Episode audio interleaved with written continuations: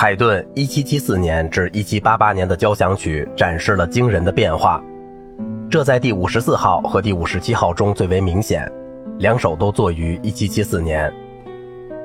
前一段时期的小调、激昂的重音和曲式与表情的实验，如今让位给对管弦乐手段的平稳而自信的开发。第五十六交响曲的第一乐章是谱写为 C 大调的二十首交响曲中的一首。除了那些最早的作品以外，这些交响曲构成了一个特别的组。它们之中的许多首是为埃斯特哈吉的特别庆典而创作的，就像他以前的五首 C 大调交响曲一样。第五十六交响曲也表现出喜庆和明亮的气氛。他使用几支高音小号，在谱子上写为克拉里诺。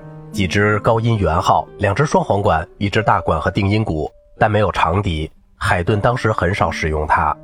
这个作品反映了18世纪70年代对这种题材的高度重视。听众们期盼的作品是严肃的、雄心勃勃的、激动人心的和印象深刻的，但也要能够立刻理解和吸引人。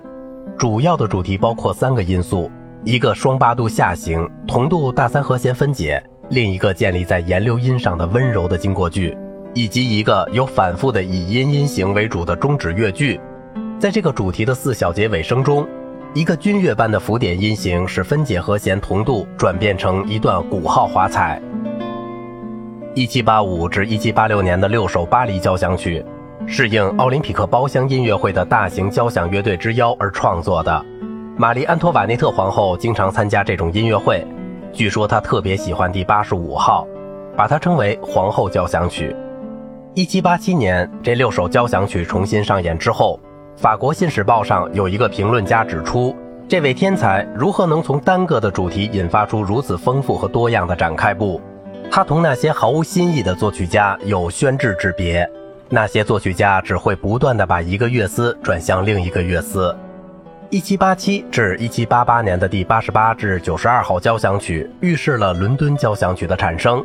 这些交响曲中的四首以一个慢的引子开始，它的主题有时同跟在后面的快板的主题有关系。奏鸣曲式乐章中的对比主题现在更不经常出现。相反，开头时陈述的一套乐思主宰了整个乐章。许多慢乐章都以安静的内省的尾声结束，其中木管乐器起到了重要的作用。而且还使用了富于色彩的半音和声，小步舞曲三声中部中的管乐器也很突出。在末乐章中，海顿大量的使用了对位手法和肢体，例如他在第八十八号末乐章中纳入了一首卡农，就是用这种方法，他使结束的乐章既受到普遍欢迎，又有足够的分量来平衡交响曲的其余部分。第八十八号的末乐章是一个特别精彩的例子。它使优美而通俗的回旋曲式同更有深度的奏鸣曲式的手法结合了起来。海顿同他那个时代的其他作曲家一样，他的音乐大部分是为特殊场合和他认识的演奏家和歌唱家写作的。当他接受埃斯特哈奇宫廷以外的约定时，他要尽可能的知道演奏家、音乐厅和其他有关的各种事情，以便使音乐适合于演出的特殊环境。1790年，他接受萨洛蒙的邀请。创作和指挥了六首，后来又增加了六首交响曲。因为伦敦听众要求挑剔，所以促使他尽了最大的努力。海顿被英国人欢呼为世界上最伟大的作曲家，因此他决心不辜负对他的期望。而伦敦交响曲也真的成为了他的最高成就。四十年累积起来，一切经验都贯彻在这些作品中。虽然他并没有彻底的离开他先前的作品。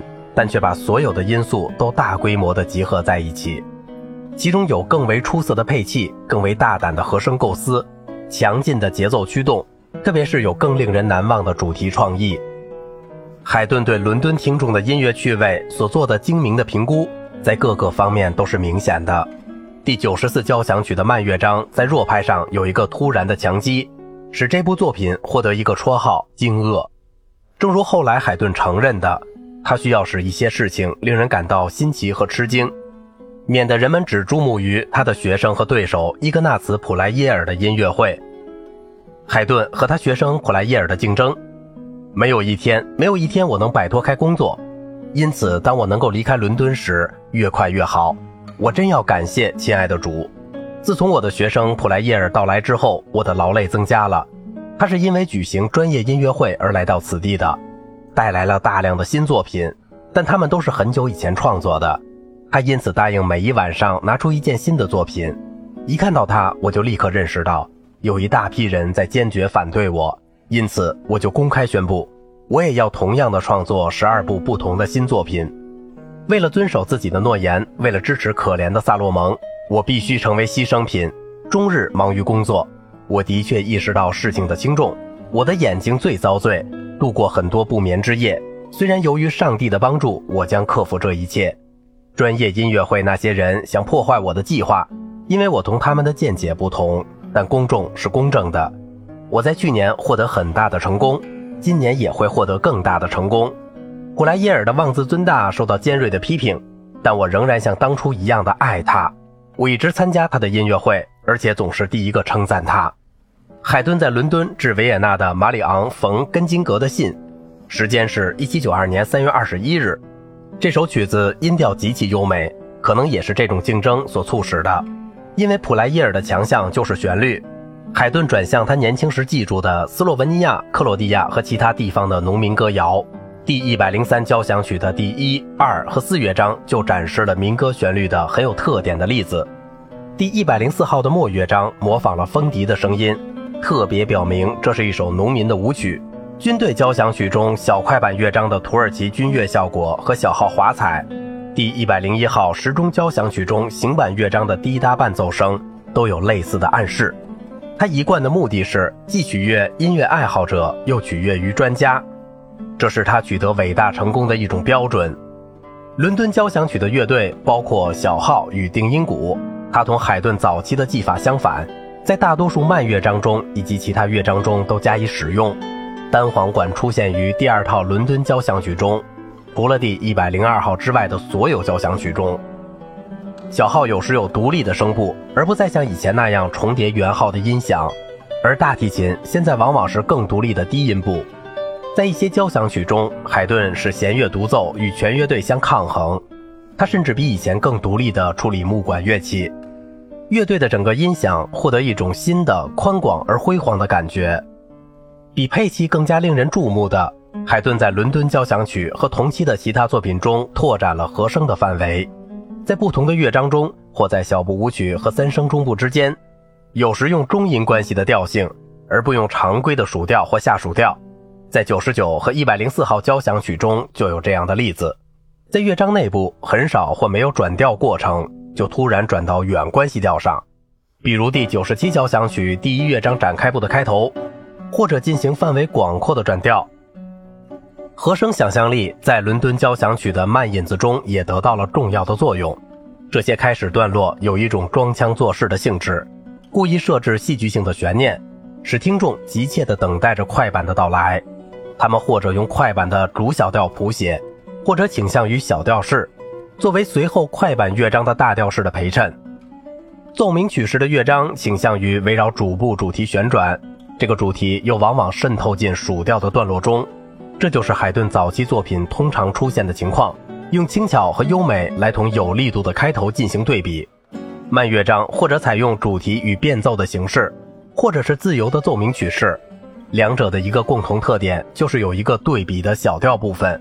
小步舞曲已经不再是宫廷舞曲了，而是小步舞曲和三声中部的快板乐章，就像他晚期四重奏的相应乐章一样。除了名称和速度外，从各个方面来说都已经是谐谑曲了。有些末乐章是奏鸣曲式，但海顿所喜爱的类型是回旋曲式。这种形式就是开始的 A 段在几个对比段的每一段之后都返回。A B A C A B A 是海顿的典型形式，但是他的一些回旋曲式却注入了奏鸣曲式的因素。最好的例子就是鼓声交响曲，即降 E 大调第一百零三号的末乐章。其中 A 段和 B 段作为城市部和在线部的第一和第二个主题，A 段的第一次返回是展开部中主调的一个间奏，C 段是展开部的转调经过句，A 段的最后返回成为尾声前的一个结束部。整个乐章来源于开头的两个乐思，两只圆号的号角华彩同一个活泼的主题相对比。好了，今天的节目就到这里了，我是小明哥，感谢您的耐心陪伴。